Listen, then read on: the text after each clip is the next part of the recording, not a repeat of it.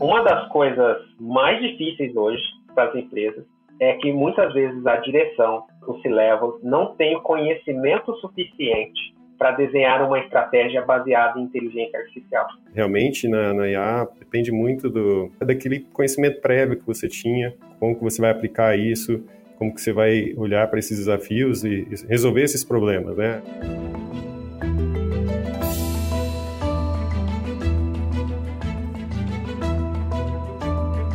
Olá, mentes inquietas e curiosas do século XXI. Estamos começando mais um The Shift, o seu podcast sobre inovação disruptiva.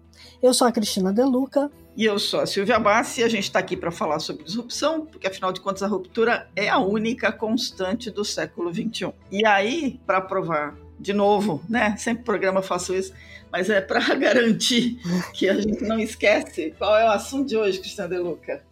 É, vamos lá.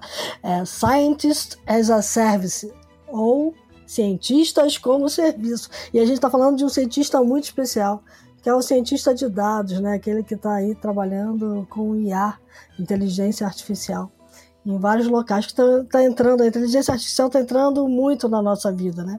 E à medida que ela se estabelece é, em todos os setores, a demanda por talentos de inteligência artificial está aumentando exponencialmente. No entanto, essa lacuna de talentos continua sendo um problema persistente. Durante uma pesquisa recente da McKinsey, a falta de pessoas qualificadas e a dificuldade de contratação continuam sendo os dois principais desafios da inteligência artificial para as empresas hoje.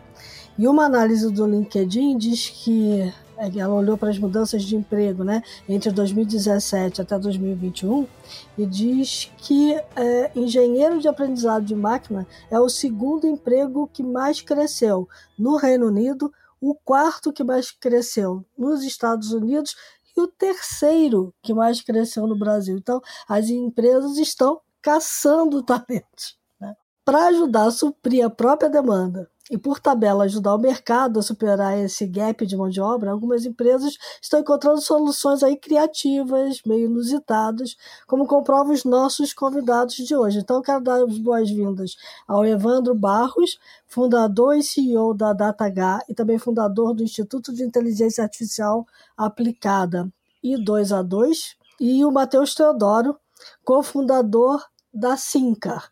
Super bacana ter vocês aqui com a gente, pessoal, e eu queria que vocês próprios se apresentassem contassem um pouquinho da história de vocês e das empresas bem rapidinho, começando pelo Evandro. Ok. Olá, Cris, tudo bem? Obrigado por, por ter a gente aqui, por falar desse assunto, que é um assunto que eu sempre gosto de falar muito. Uh, bom, eu sou Evandro Barros, fundador uh, e CEO da DataH. DataH é uma AI Venture Builder eu costumo falar que a gente é uma grande empresa de RH, porque no fim a gente caça talentos para esses talentos criarem empresas e a gente apoia a criação, investimentos, enfim, para essas empresas nascerem. Todas as empresas são formadas baseadas numa única tecnologia, que é inteligência artificial. Uh, e também sou fundador do I2A2, que é um Instituto de Inteligência Artificial Aplicada, que tem como objetivo formar pessoas uh, em todo mundo, independente do seu background, uh, e fazer a atualização profissional para diminuir o impacto da tecnologia na sociedade uh, e na formação de mão de obra. Olá, Cris. Obrigado por, pelo convite. Bom, eu sou o Matheus Teodoro, CEO da, da Sinker. É, sou um dos co-founders, junto com o Evandro e, e o Lucas Assis. A gente iniciou os trabalhos lá em 2019. Eu conheci o pessoal através de uma reunião que a gente teve na, na faculdade. Naquele momento a gente estava se conhecendo e tal. E, e, aí resolvemos criar a Sinker. Né? A Sinker é uma startup de robótica aplicada para a entrega de last mile. O propósito nosso é levar a logística uh, autônoma para o dia a dia. É um grande desafio, né? Criar tecnologia sempre é um desafio. Contratar pessoas, e a gente também tem o lado da Sinker que envolve desenvolvimento de hardware. Então, é algo que, que, que, nos motiva muito. Nós somos dessa área, nós nos formamos na área de tecnologia, é, amamos, temos muita paixão, acreditamos muito no talento do brasileiro para resolver todos os problemas e colocar essas, essas novas tecnologias de pé. Muito bom. Bom, é, eu queria começar o assunto pedindo aos dois que fizessem assim uma espécie de raio-x de como é que está o mercado de trabalho hoje, né? Para como é que tá, como é que vocês estão sentindo essa, esse problema de mão de obra especializada em inteligência artificial. Aí começando por Evandro, que o Evandro está vendo o Brasil e está vendo outros países também, né? Ah, legal. É, bom, uh, a gente vive um momento de guerra em busca da mão de obra. E aí, por, potencializado por vários fatores, a pandemia é uma delas. Né? Não só ela, mas é um elemento importante. E ao estabelecer o trabalho remoto, então ela tirou as fronteiras de vez, já estavam caindo, ela tirou as fronteiras de vez da contratação. A hora que aconteceu isso, você começa a não ter mais o seu concorrente nacional contratando e buscando é, é, contratar sua equipe como você ganhou concorrente internacional que passou a olhar o seu país como fonte de mão de obra. Então, hoje a gente tem uma guerra global por mão de obra. E isso afeta diretamente países que talvez tenham menos a oferecer, porque hoje você tem pessoas no Brasil ganhando é, em dólar, ganhando em euro, sem precisar sair é, da sua cidade. Então, a competição por mão de obra aumentou demais. Em consequência disso, e também fazendo parte do mesmo cenário, o número de formação caiu. Então você tem um aumento da, da, da, do nível de contratação e você tem uma diminuição da formação. Então você tem menos pessoas formando e menos pessoas entrando na universidade. É, é paradoxal, inclusive, né? É, como assim? Eu tenho mais, mais emprego e eu tenho menos pessoas indo atrás da formação. É, é infelizmente, é, esse é o cenário que você tem hoje. E aí você tem uh, diversos problemas em que aqueles que estão se formando a falta de, de, de, qualidade, enfim, além do número ser menor, a qualidade é pior. É, você tem a demanda, para você ter uma noção, Estados Unidos hoje, a gente fala em torno de 250 mil vagas em aberto. Até 2030 no Brasil fala-se de 750 mil vagas na área de tecnologia. E dentro da, da área de tecnologia você tem o afunilamento, que são as especializações. As especializações cientista de dados, você tem um shortage incrível, é, assim, uma, um, um, buraco enorme, é, porque é uma especialização e aí a formação já diminui. Você não tem tantas pessoas sendo formadas, sendo treinadas em inteligência artificial e ciência de dados. E aí é interessante porque no caso da Sinker, o Matheus está aí, a Sinker é a especialização da especialização. Quer dizer, além de você entender de tecnologia, você tem que entender de robótica. Então você tem o filtro do filtro, né? E aí a coisa fica mais complicada ainda. O cenário, hoje a gente vive um cenário extremamente complexo para contratação e concorrência sem limites e sem geografia. De fato, a gente destruiu a geografia do trabalho no, nesse cenário de, de, pandemia. É bem, bem colocado, Evandro. É, é um grande desafio é, quando qualquer área, principalmente na IA, que é algo muito recente, uma tecnologia muito nova. Você contratar talentos, né, no Brasil, em qualquer lugar, é, já é um desafio. As grandes empresas, você concorre diretamente com elas, né, elas acabam absorvendo quase toda essa mão de obra que está disponível. Então, o treinamento interno é fundamental. É, por isso eu vejo o 2 a 2 veio é, tirar é, essa barreira né, que as empresas têm principalmente a Sinker, nos ajudando muito com relação à, à contratação dessa mão de obra e também a, a, treinamento dessa mão de obra. Além do mais, eu acho que que vem muito diretamente assim com uma startup, você tem que selecionar muito bem as pessoas que vão trabalhar com você. a gente tem uma, uma restrição né, de, de mão de obra, você não consegue contratar rodo, né? Você tem que selecionar muito bem. E esse filtro que a gente tem na, no I2A2 nos ajuda bastante a trazer pessoas que têm aquela mesma cultura da empresa. Né?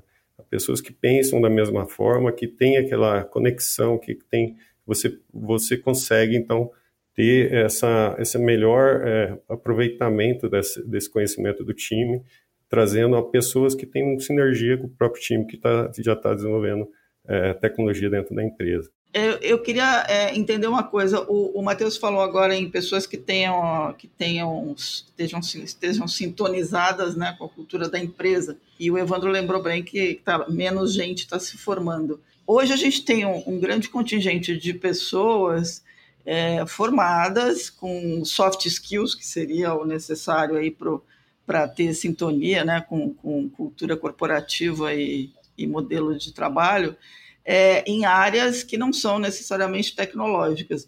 Eu queria saber, é possível olhar para esse cenário que vocês desenharam, é, fazendo um reskilling ou um upskilling dessas pessoas para IA? É, sim, e, e, esse cenário é o cenário que a gente aposta. Uhum. Uh, por quê? É, a gente está vivendo um novo momento e a gente não pode fazer a mesma coisa que se fazia 100 anos atrás num cenário completamente diferente. Então, eu sempre fui contra, talvez pela própria história de vida, porque eu, eu, eu, estudei história, depois eu fiz música e acabei no mercado financeiro, vim parar em tecnologia, ou seja, eu sou eu sou o melhor do mau exemplo, né? É como diz o juiz, I rest my case, né? é, digamos assim, eu defendo essa visão é, que não é da revolução industrial, porque grande parte que a gente, e aí vou usar minha, minha parte historiadora, né?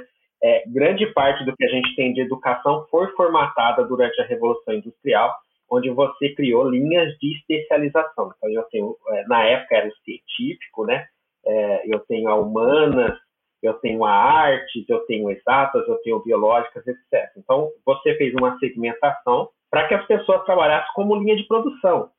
É, então, você faz o teu papel, a hora que você terminar, você passa para o outro, depois você passa para o outro. Ninguém sabe o conceito inteiro, cada um sabe um pedaço. Isso funcionou bem até agora, só que o momento mudou.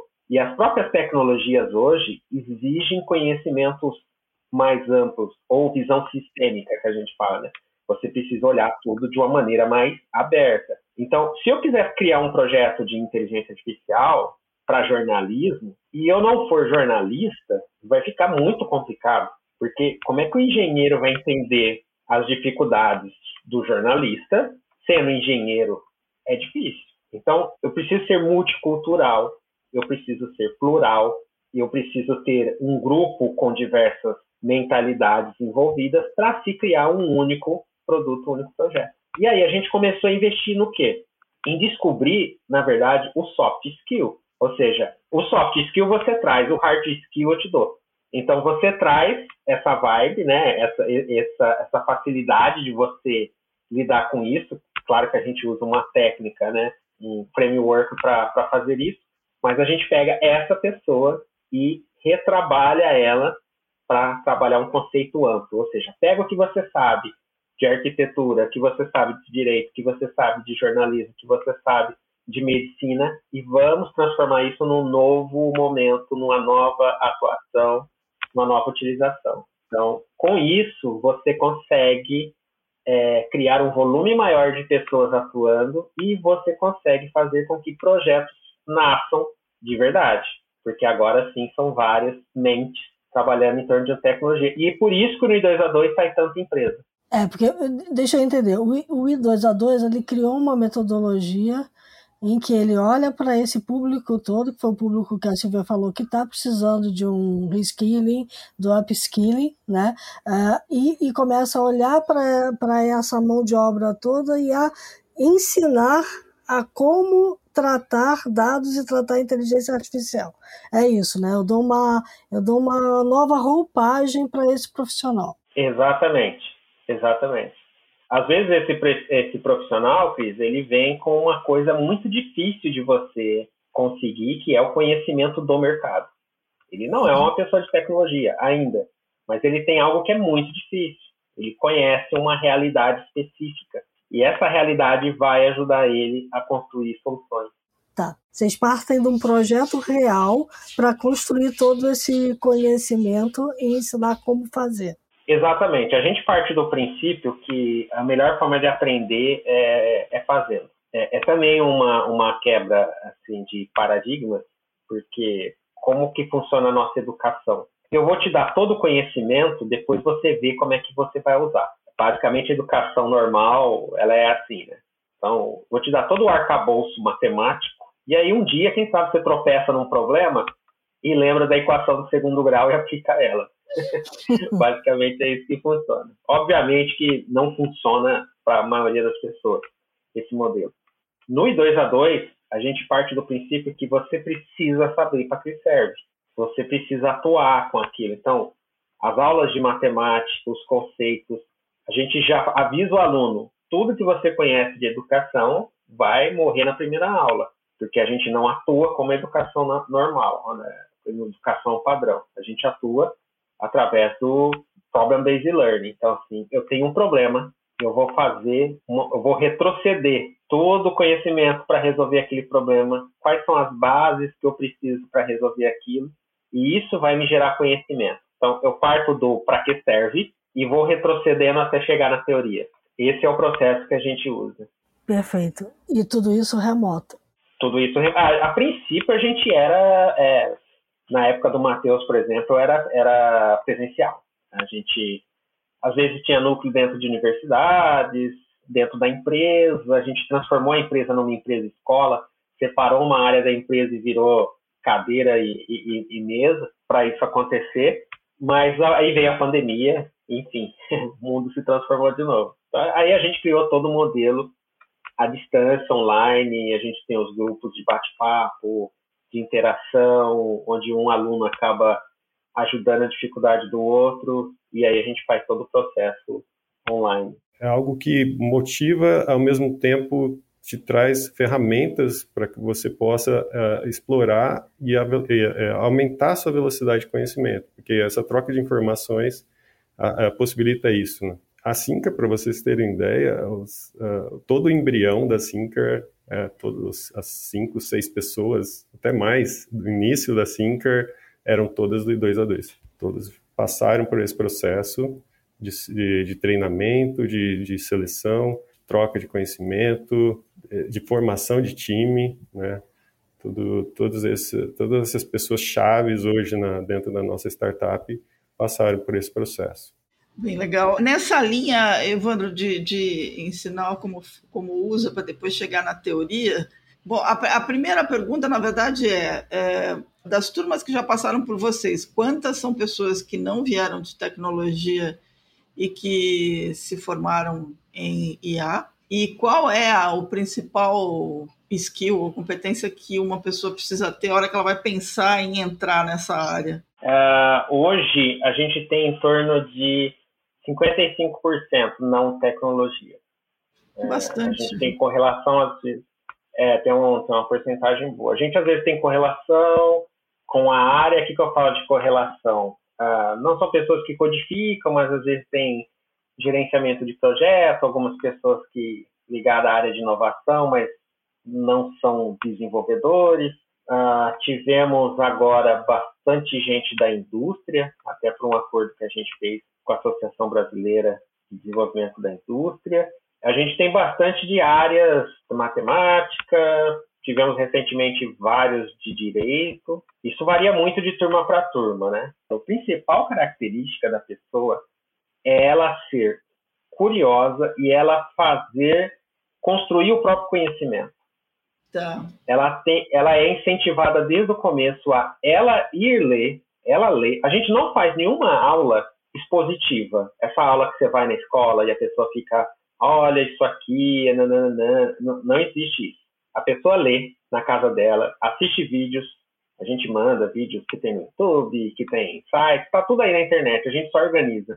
A gente coloca tudo aquilo para a pessoa começar a fazer as perguntas. Ela tem que entender que o que ela não sabe. E aí ela começa a fazer as perguntas, ela vem atrás, ela, ela, ela, ela fala com os monitores, com os orientadores. Então a principal característica é ser uma pessoa que desenvolve o próprio conhecimento, que vai atrás da leitura e do próprio conhecimento, porque é a única forma que a gente no 2 a 2 tem escala. O aluno ele precisa ser um aluno que constrói o conhecimento dele, que busca, que erra, que vai atrás. Ah, eu tentei fazer assim, para você ter noção, é, a primeira aula a gente faz a, a, a, primeira rede não é bem uma rede neural, a gente faz o primeiro neurônio artificial com o aluno no Excel. É. Eu lembro disso. Então, assim, todo mundo tem Excel. Entendeu? Então a gente faz no Excel, não precisa código, não precisa nada, é no Excel.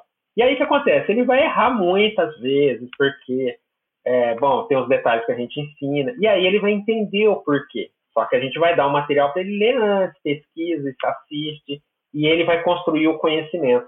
Quando ele chega na aula, muitos trazem uma bagagem assim, que você fala, meu, o cara deve ter ficado 24 horas assistindo as coisas. é, tá, esse tá precisando de emprego mesmo, né? É, porque chega de bagagem, ele chega com a bagagem e, a pessoa, e, o orientador, o mentor, vai direcionando. Sim, deu errado porque tá, tá, tá, tá.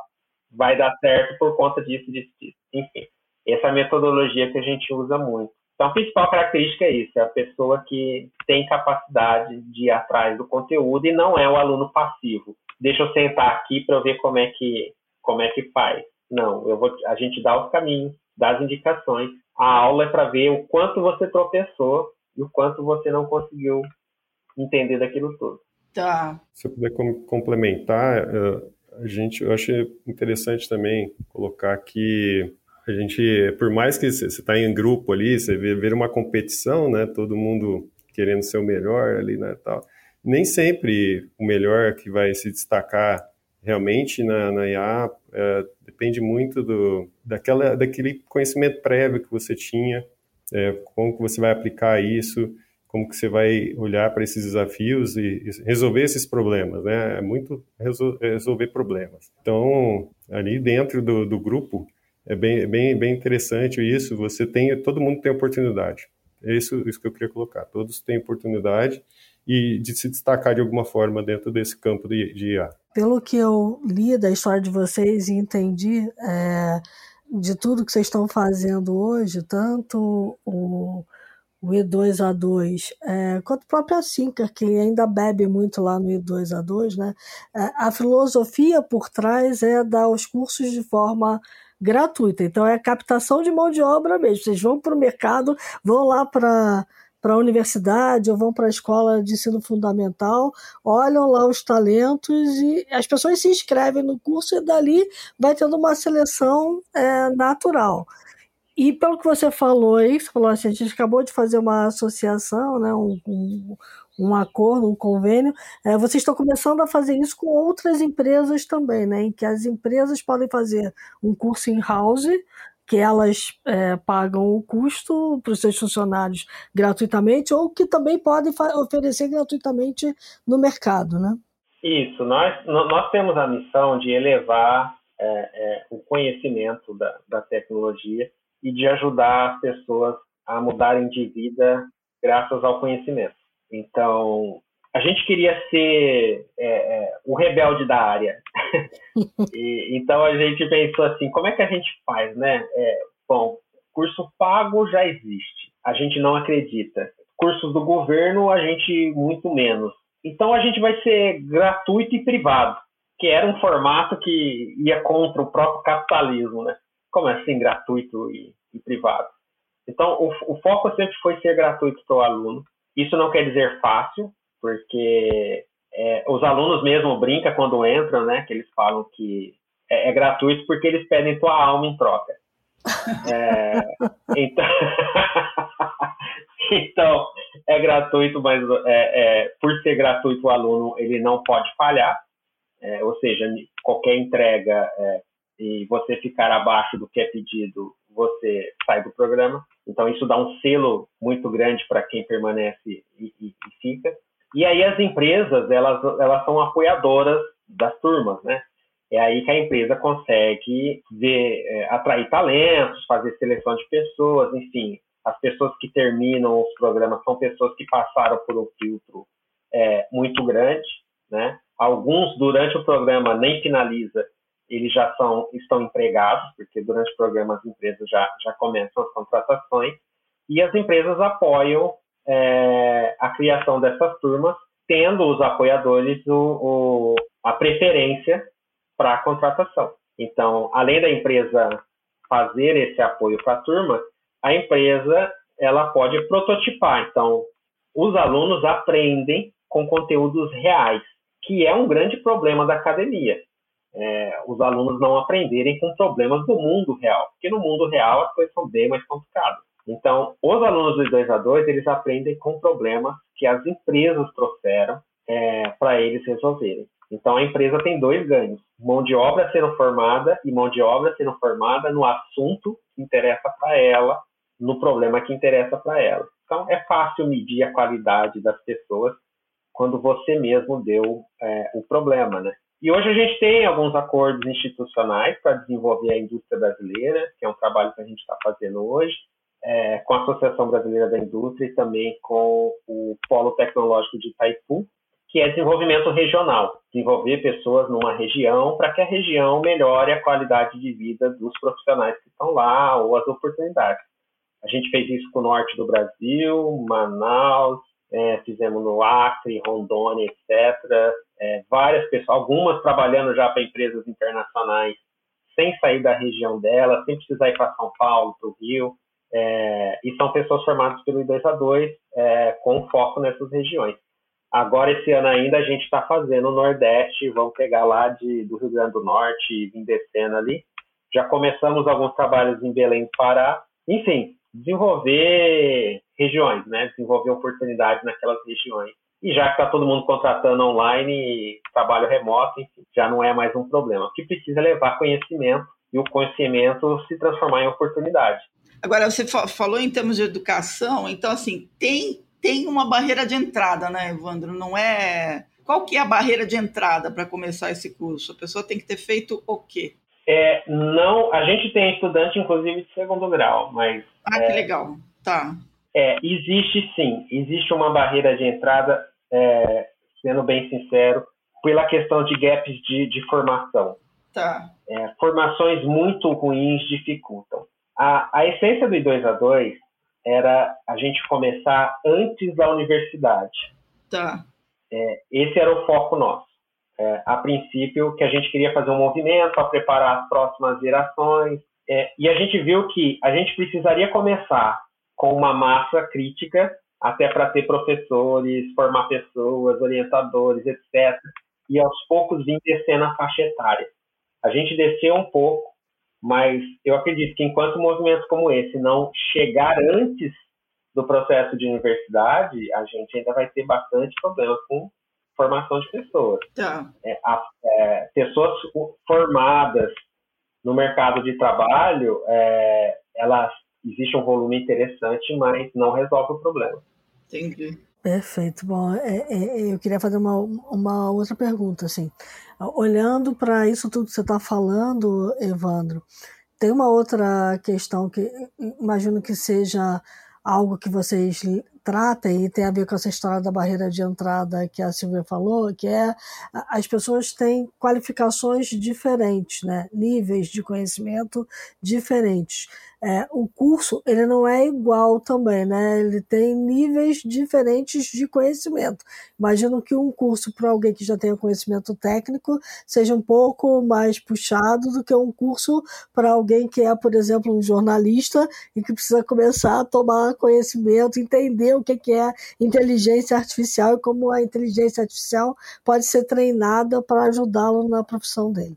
Isso, isso. Você tem, porque a gente dividiu é, um pouco em, em, em business, que é, é o profissional que precisa ter conhecimento suficiente para repensar um mercado, um produto ou um serviço. Ele não é o construtor, ele não é o engenheiro, mas ele vai conseguir conversar com engenheiros sobre o que, o que vai acontecer com aquele projeto, enfim, o que, que, vai, que, que vai ser feito. E existe uma outra ala que a gente trabalha, que são pessoas extremamente técnicas. Esses sim são os construtores, ou as pessoas de implementação, enfim, já é uma outra área onde a gente trabalha pessoas que possuem um conhecimento, mas nunca atuaram é, no mercado. Então a gente pega esse conhecimento que a pessoa já tem e leva para um novo nível, onde ela vai conseguir atuar. E, então a gente tem esses dois momentos. E, em geral, é, em algum momento eles acabam se cruzando, que é quando a pessoa que está com a ideia é, numa ponta encontra o engenheiro para dos dois nascer um produto, um serviço. Acontece de tudo, assim. Já teve Medicina, a gente teve uma turma de medicina que foi o mesmo processo. Os alunos de medicina estavam criando soluções de IA, é, só que eles não eram engenheiros de IA. Então, os outros alunos da engenharia mais pesada se juntavam a eles para criar os primeiros protótipos. Inclusive, um aluno nosso aí hoje criou uma Venture Builder de, de produtos para medicina, é ex-aluno do I2A2. Ah, depois que ele terminou a formação do I2A2, ele saiu da medicina e, e criou empresas de saúde, que é um case bem interessante também. Você, você recomendaria que um, um, uma pessoa em cargo de gestão, um CEO de uma empresa, fizesse um, o teu curso? Totalmente, totalmente. Porque é, uma das coisas mais difíceis hoje para as empresas é que muitas vezes a direção, é, o C-Level, não tem o conhecimento suficiente para desenhar uma estratégia baseada em inteligência artificial. Uhum. E isso impede é, com que se avance é, muitas estratégias e isso diminui a competitividade da empresa brasileira. É o fato dele não conseguir pensar a tecnologia e pôr ela dentro da estratégia da empresa. Então, é primordial que, o, que o, o, os de mais alto nível dentro da corporação tenham conhecimento para que isso desça como estratégia é, corporativa. Os projetos que não fazem parte de estratégias corporativas mais amplas, eles geralmente eles não dão sucesso dentro das empresas. Você já teve é, pessoas em cargos de gestão fazendo curso? Já, já, a gente já teve. A gente teve pessoas da Vale, tivemos Banco do Brasil, empresas de seguro, pessoas que fizeram parte do 2 a 2 com foco em business. Uhum. Né? Então a ideia é que eles desenhassem projetos, a gente apoiou eles a criar um projeto e, e entender sozinho quais eram todos os empecilhos técnicos que aconteceriam, mesmo sem ter uma base de engenharia. Então, eles conseguiram fazer aquele processo que eu falei de desconstruir de trás para frente, eles fizeram isso. Desenharam o alvo e começaram a ir atrás da informação. E aí, no meio do caminho, alguns já, meu, esquece esse alvo aqui que não vamos atingir de jeito nenhum. Agora eu aprendi porque que esse objetivo aqui não vai acontecer facilmente. Legal. Evandro, eu queria te perguntar uma coisa, Matheus também, mas é, a gente está com uma falta tremenda de pessoas, a gente está com, com, com, gente é, com gente potencialmente preparada para mudar de carreira, né, que é o que a gente viu aí vocês contando, 55%. Mas e a, e a, diversidade, Evandro? Como é que fica em termos de, começando pela básica, né? Mulheres e homens, como é que está esse equilíbrio? Bem desequilibrado, tá? porque é, você não tem. É, no exterior, você consegue um número maior de mulheres. É, existe essa Bacana. dificuldade de atrair mulheres para a área de tecnologia no mundo inteiro o Brasil mais, eu diria, do que os projetos que a gente fez no exterior, onde a gente tinha um número de, de mulheres maior nas turmas. No Brasil está aumentando. É, de quando a gente começou para agora, teve um aumento não muito grande, uns 30% a mais de mulheres é, nas turmas que a gente está tá fazendo, mas tem crescido timidamente isso. A gente tem trabalhado próximo a alguns outros grupos que são focados, por exemplo, no público feminino, é, e também a gente tem trabalhado algum buscado se aproximar em algumas em algumas regiões onde você tem uma pluralidade maior para a gente conseguir esse equilíbrio. É, e isso faz total diferença, porque, igual o Matheus comentou antes, para você ter sucesso nessa área, é fundamental que você tenha visões plurais. Então, toda, toda hegemonia ela é mal-vinda. Então, é, você precisa ter grupos heterogêneos, porque como é sempre resolução de problemas, é, a matemática está ali, a técnica está ali, mas uhum. a solução não. Então, depende muito de perspectiva. Então, mulheres têm perspectivas diferentes. Se você vem de classes sociais, sua perspectiva também é diferente.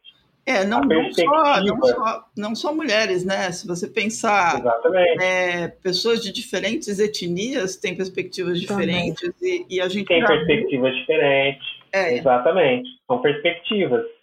E isso é enriquecedor na hora que você vai criar uma solução. a, a gente é muito focado em questão de dar oportunidade.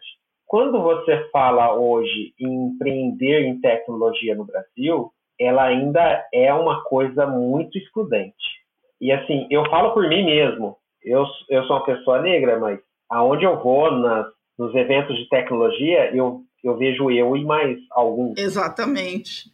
Mas você tem, tem algum esforço concentrado em, por exemplo, é, buscar essas pessoas, trazer pela mãozinha, fazer, sei lá, acenar? A, a, a gente, a gente tem, é, a gente costuma olhar bastante o quanto a gente consegue de cada grupo. Uhum. Quando a gente vai olhando, né? Isso a gente, isso a gente tenta é, monitorar bastante. Quando a gente sai de algumas regiões do Brasil, esses grupos aumentam mais. Tá. Então você tem uma, uma, uma por exemplo, se você, você tem uma concentração, uma diversidade de raças quando você faz Nordeste, uhum. você tem uma dificuldade maior quando você faz Sudeste. Tá. Isso faz muita diferença. Quando a gente fez Norte do Brasil, a gente tinha uma quantidade de pessoas é, negras e mais misturadas, assim, de outras etnias muito maior do que quando a gente faz São Paulo e, e, é muito focado, por exemplo, no Sul, Paraná, São Paulo, Sudeste. Tá. É, aí muda o número completamente, entendeu? Quando a gente faz no exterior, a gente já tem uma pluralidade maior, eu diria. Agora a gente está fazendo, é, buscando. A gente vai começar um programa com nações na África.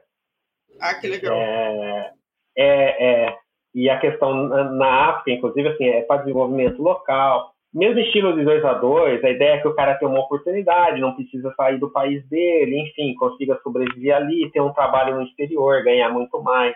Uhum. É, e ter o conhecimento. Então, hoje a gente está fechando com um grupo na África tá. para fazer esse trabalho e levar, mas também a gente já tem agora um acordo para a Indonésia, mesmo processo. Você tem um volume muito grande de pessoas, é pouco acesso à educação, enfim, é o mesmo trabalho. A gente acredita que a educação é a saída para grande parte das coisas, mas ela, é, ela tem que ser um direito de fato. Sim. E não uma questão de poder aquisitivo, entendeu? Mateus, hoje a Cinca enfrenta todos esses problemas, né? Porque você até abriu aqui falando sobre isso você está na área de robótica, você desenvolve hardware também, então você tem duas pontas. Você tem a ponta da inteligência, porque cada vez mais o teu robozinho lá de última milha está ficando mais inteligente, né? Ele não é comandado remotamente, ele já pode tomar determinadas é, atitudes locais sem precisar de um operador remoto. É, e, e, e, cada vez mais você tem aí a parte de hardware também da robótica tendo que crescer no mercado. É, vocês estão desenvolvendo alguma coisa semelhante a E2A2 ou vocês estão trabalhando com a E2A2 para desenvolver também essas outras áreas onde vocês estão tendo problema? É, ótima pergunta. É, realmente desafio é, é em dobro. quando a gente fala em, em relação assim, que hardware e software ao mesmo tempo, e também manufatura, né? Porque você também tem que levar tudo para a escala, que é algo também um processo muito complexo. Bom, a, gente tem sim é, desenvolvido com o I2A2, inclusive no Canadá, para treinamento do pessoal, é, formação de time na, na, em solo canadense, e temos o, o Lucas, que é o nosso CTO, ele é um continua sendo também um dos mentores do I2A2 aí dentro das turmas, ele também participa dos treinamentos de robótica. Hoje a gente também participa de, de algumas competições de robótica no Brasil. Isso é também muito importante. As competições de robótica trazem é, o pessoal aí que, que já tem uma base de conhecimento e tem vontade de atuar na área. No Brasil, isso é interessante, até temos várias competições. E também a, a Sinker, então, a, a, a, gente, na questão de IA, igual a gente já havia colocado, nós temos é, várias IAs rodando dentro do, do veículo, né? E esse, essa busca por mão de obra nessas duas frentes não para. É, hoje, muito da, da mão de obra que, do pessoal do time que, que integrou também, veio do próprio time do 2 a 2 que, que formou a Sinker. Além da formação, né, essas pessoas acabam é, contribuindo para que outras pessoas, assim, com essa mesma sinergia, é, venham fazer parte é, da nossa equipe. Isso é muito importante. A IA que tem embutida, a gente está falando de visualização, né? É, visão, visão computacional, computacional, é. E, e você tem outros tipos também, né? Navegabilidade outras questões que estão entrando também. Vocês estão entrando agora até na área de segurança também, né? Perfeito. É, são várias IAs rodando em paralelo. O, o bacana da IA é que você pode rodar elas em placa gráfica. Dentro do veículo a gente tem uma placa da NVIDIA que está ali processando, e ela é mais eficiente do que o processador para processar imagens, né? É, então, é, para uma robótica que, que depende de energia, é, você economizar energia é, é, fantástico. Então, as IAs também ajudam, auxiliam nessa parte da economia de energia e da eficiência da, da extração de dados de imagens. Então, basicamente, todas as IAs que estão rodando ali, umas 4, 5 em paralelas, estão extraindo dados de imagens dos sensores que, o, que são captados ali no ambiente onde o veículo navega uma pergunta para os dois, né? Aonde vocês acreditam, onde vocês gostariam de ver é, todo esse esforço daqui a um, dois anos? Porque o que eu estou entendendo dessa história toda que a gente está conversando aqui é que para a DataH faz todo sentido ter criado é, um Instituto de Inteligência Artificial Aplicada, porque ela para o negócio dela prosperar, ela precisava que o mercado é, fosse um mercado próspero, né? que tivesse bastante opção. E aí vocês estão dando a opção para o mercado.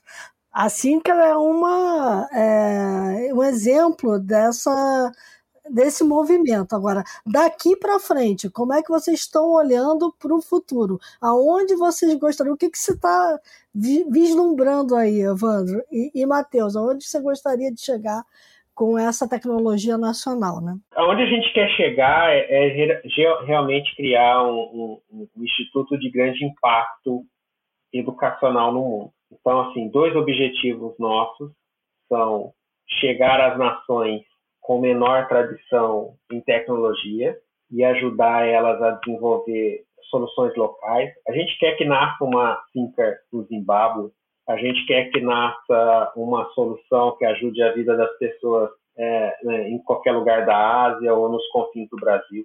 Então, a gente acredita que conhecimento é a base da libertação das pessoas. Então, é, eles precisam aprender, precisam entender e precisam usar isso a favor delas. E o segundo objetivo nosso é, é o grande projeto nosso, que é chegar na educação na escola, no, na formação de base. É, eu tenho um grande sonho, porque assim, eu, eu, eu fui muito. Eu tenho traumas com a educação tradicional. E eu sofri bastante estudando matemática, que é um negócio que eu gosto muito. E eu tenho, eu tenho trabalhado nos últimos anos em como reeducar a matemática para que as crianças elas tenham gosto, que elas olhem um celular e entendam, olha, o celular só faz isso porque existe essa equação. O YouTube só funciona porque acontece isso, quer ver? O Netflix funciona, coisas que estão no dia a dia das crianças e que elas vão conseguir entender para que que matemática serve e aí as coisas vão ficar palpáveis. Então é um trabalho que tem que ser feito com o professor, com as escolas, com criança. Esse é o caminho que ainda é, o I2A2 vai precisar de mais corpo, mas a gente vai chegar lá em algum momento. Bacana. É, assim que em um, dois anos a gente pretende escalar a produção de veículos, ter aí por volta de mil veículos rodando ao redor do mundo, né, do, do globo, com vários parceiros, desenvolvendo esses parceiros em, em, vários países diferentes, aumentando a nossa equipe aqui. Hoje temos já 26 colaboradores, aumentando isso para mais de 100 pessoas, é, para dar suporte a toda essa operação né? E cada vez mais acelerar essa, esse desenvolvimento de tecnologias e é, levar a robótica para o dia a dia das pessoas. Muito bom. Eu fecharia aí dizendo o seguinte, assim, é, é interessante ver, porque você hoje, é, Evandro, apesar de ter sofrido muito e toda essa formação eclética que você teve, ter sofrido com a educação, no fundo, no fundo, você hoje tem uma empresa que é uma empresa de investimento em tecnologia, né, que é a DataH, dela derivou uma empresa de educação em que me parece que está voltando e retroalimentando a sua própria empresa e um pouco uh, daquilo que o universo conspirou a favor para você, né? Você está conspirando a favor para os outros. É mais ou menos assim que eu que eu estou enxergando esse cenário, né? É, é. Eu acho que faz bastante sentido. E me parece que isso é muito interessante, porque são caminhos muito diferentes que vocês trilharam aí, sempre fazendo negócios disruptivos. Porque a Cinca realmente é um tipo de negócio que esse robozinho é muito bacana. E quando a gente viu esse robozinho rodando no país, a gente se perguntou por que, que não tinha mais. E muito do papo de hoje deixa claro do porquê que a gente não tem mais empresas fazendo alguma coisa semelhante. Né? É, exatamente, exatamente. A Sincar, eu falo que a Sincar ela é quase que um milagre, porque quando a gente viu pela primeira vez a Sincar listada é, entre os competidores mundiais de robótica, de solução autônoma, é, lista que você só via americano, ingleses, japoneses, e aí você vê ali o nomezinho de um negócio que nasceu de pessoas que não tinham tradição nenhuma em fazer isso e fizeram pelo sonho de fazer, isso é, isso, isso é um milagre, assim, sabe? É, você olha aquilo e você fala, poxa, olha aí, a gente está saindo no mesma lista do, dos grandes nomes que eram ídolos nossos, assim, é, a gente está indo para o mesmo evento que do fulano que a gente só lia sobre, entendeu? Então isso é fantástico. Sonho que se sonha junto se realiza, né? Exatamente. Bacana. Muito tá bacana. Vamos para os insights? Vamos para os insights.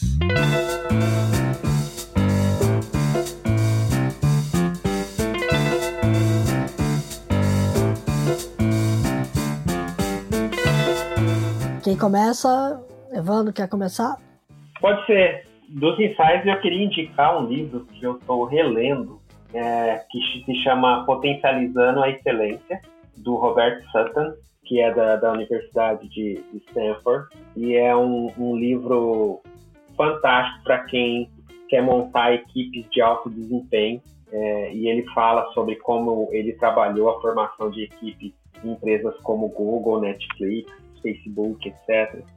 E de como você transforma pequenos grupos com mentalidades diferenciadas e você multiplica esses grupos dentro de corporações. Então, eu indico para todo mundo que está pensando aí e montar uma corporação de alto desempenho, esse livro Potencializando a Excelência. Muito bom. É, eu gostaria de indicar dois filmes que representam muito assim é, a mentalidade né, do quem constrói algo diferente, que busca conhecimento e como esse conhecimento transforma as vidas. Né? O, é, o Padman, é, inclusive tem o TED dele, que é muito bom. É um filme do conta a história do empresário indiano que desenvolveu uh, os primeiros absorventes íntimos, uh, muito interessante. Uh, e o menino que descobriu o vento. Hum. Esses dois ah, filmes. a gente já deu aqui. é verdade. Esse filme vai muito entrar bom. na lista dos recorrentes, mas eu acho é. Nada como lembrar é, São fantásticos. Os dois estão disponíveis na Netflix. Muito bacana bem legal. Primeiro eu não conhecia, fiquei curiosa agora, vou pegar para ver. Nossa, é fantástico. É muito bacana, eu já vi. Muito interessante. Muito bem. Bom, do meu lado, eu vou indicar um livro que não saiu ainda, está saindo agora, está em pré-venda, ele está saindo agora no início de maio, que é o livro do ex-presidente e CEO da Nintendo of America, que é o Red Filame é, que é um cara, assim, entrou no Hall da Fama, no Hall da Fama de, de, dos games, é um cara super respeitado, é o primeiro presidente afro-americano e não japonês a, a, da Nintendo no mundo inteiro. Então ele tem uma carreira longuíssima, ele ficou mais de 10 anos, ou acho que mais do que 10 anos, na Nintendo, e o livro dele é muito bacana sobre a carreira, o livro se chama Disrupting the Game, e eu acho que é, é, um, é um bom livro para sugerir, já que a gente está falando aqui de mudança de carreira, de, de enfrentar adversidades, de apostar em coisas novas. Então fica a dica aí, eu estou bastante curiosa para ler, e do livro do Disrupting the Game. Eu vou dar um livro também, que se chama Futuro Presente, um mundo movido à tecnologia, é, do Gay Permuter. E, e, ele fala muito sobre como tudo que a gente falou aqui, inteligência artificial, robótica, internet das coisas, nanotecnologia, biotecnologia, vão de fato é, mudar o mundo como a gente conhece. A gente precisa cada vez mais de pessoas que entendam né, é, de como essa mudança vai acontecer. Então, é, ele foi lançado em 2019 em português eu acho que pode ajudar muito a quem está olhando para esse novo cenário e quer começar a ter contato com essas novas tecnologias. Né? Então, futuro do presente, o mundo movido à tecnologia. Muito bom.